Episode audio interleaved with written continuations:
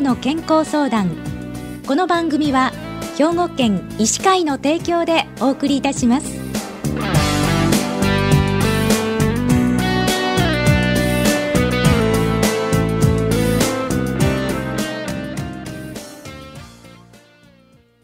みんなの健康相談ご案内の広市加子です。今週は兵庫県医師会の尼崎市医療法人純徳会田中病院理事長でいらっしゃいます。金沢正純先生にお話をお伺いします。金沢先生おはようございます。おはようございます。今日はよろしくお願いいたします。よろしくお願いいたします。まずお便りをご紹介させていただきますね、えー、81歳の女性からなんですが年齢とともに背骨の6番目が右側に曲がっています少し重いものを持ったりすると痛みがきつくなり日常生活に不便を感じています。何か良い対策があればお願いしますといただいてるんですけれども、えー、胸椎というところになるみたいなんですけれどもこの胸椎というのは何なんでしょうか？背骨の胸のブロックを胸椎と言います、はい、腰骨を腰椎と言いますが下から数えて5つが腰のブロックです胸椎は腰骨の上の部分で12個のブロックがあります、うん、じゃあこのお便りの方っていうのは12個ある胸椎の6番目ということなんで背骨の真ん中あたりっていうことになるんでしょうか？そうですね。はい。でそこの圧迫骨折ということなんですね。これはどういうことなんでしょう、まあ、圧迫骨折と聞いても分かりにくいと思いますので空き缶を上から踏みつけた感じの状態をイメージしていただければいいと思います、はい、今回のテーマである圧迫骨折は高齢の女性によくある骨折で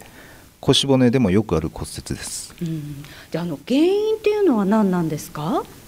多くの場合骨粗しょう症が原因です。あ骨粗しょう症。であのどういった動作で骨折になりますか？植木やプランターなど重い荷物を持ったり尻餅をついたり勢いよく座るなど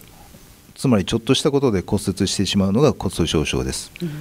転倒後に痛みがある時は我慢せず町の整形外科を受診し診断してもらいましょう。はい。じゃあ症状としてはどんなものがありますか？腰や背中の痛みや骨折した部位の以外の痛みとして脇やお腹周りの痛みがあります、うん、またいつの間にか骨折という表現もされるように痛みがないこともあります。あの骨折した部位以外で脇やお腹周りでも痛みが出るんですね。そうですね。はい。じゃああの診断はどのようにつけられるんでしょう？検査はどんなものをするんですか？一般的に頭痛部を中心にレントゲン撮影で調べます。その際にレントゲン検査で異常がなく骨折がわからないことがあるので、はい、痛みが続く場合は再度受診する必要があります、うんその他 CT や MRI でさらに詳しく調べることができます、はい、何かポイントはありますか？ここで大切なことはお医者さんに骨折を見つけてもらうだけでなく骨粗しょう症についても調べてもらうことをお勧めします、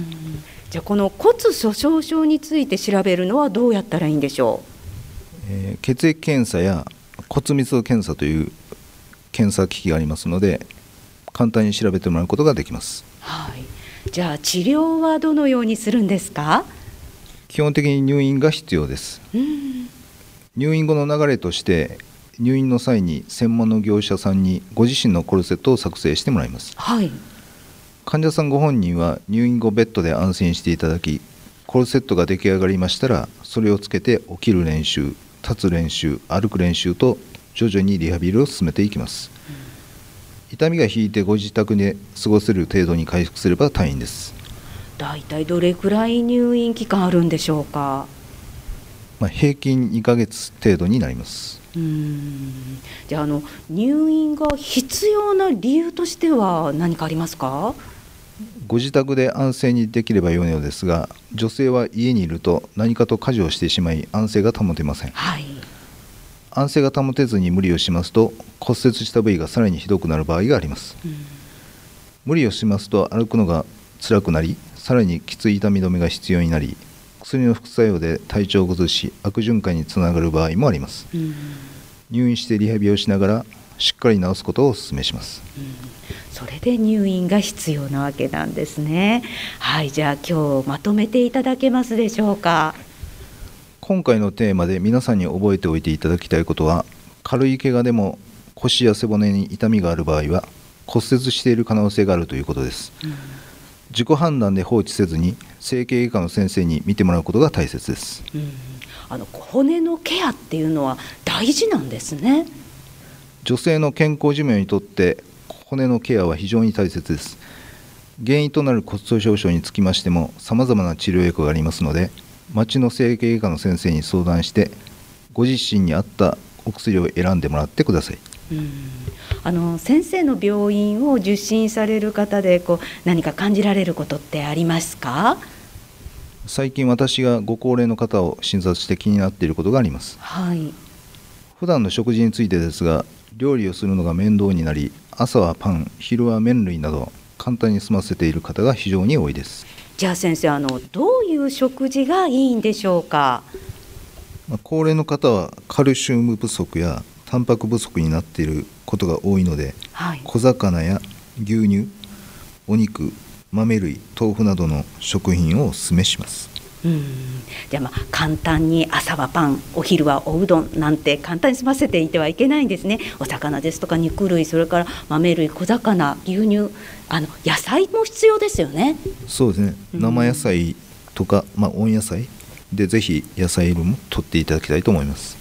健康の基本は毎日の食生活にあります皆さんもまずは食生活を見直して健康な生活を送ってください、まあ、あの食事をきちんとしていればもう骨粗しょう症にもならないですので食生活は大切であるということなんですね。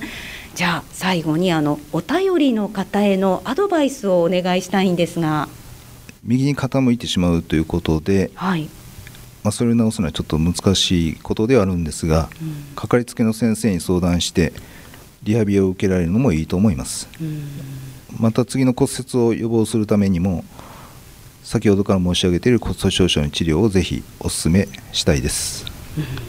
わかりました。ありがとうございました、えー、今週は兵庫県医師会の尼崎市医療法人純徳会田中病院理事長でいらっしゃいます金沢正純先生に胸椎圧迫骨折についてお伺いしました。今日はお忙しい中をどうもありがとうございました。どうもありがとうございました。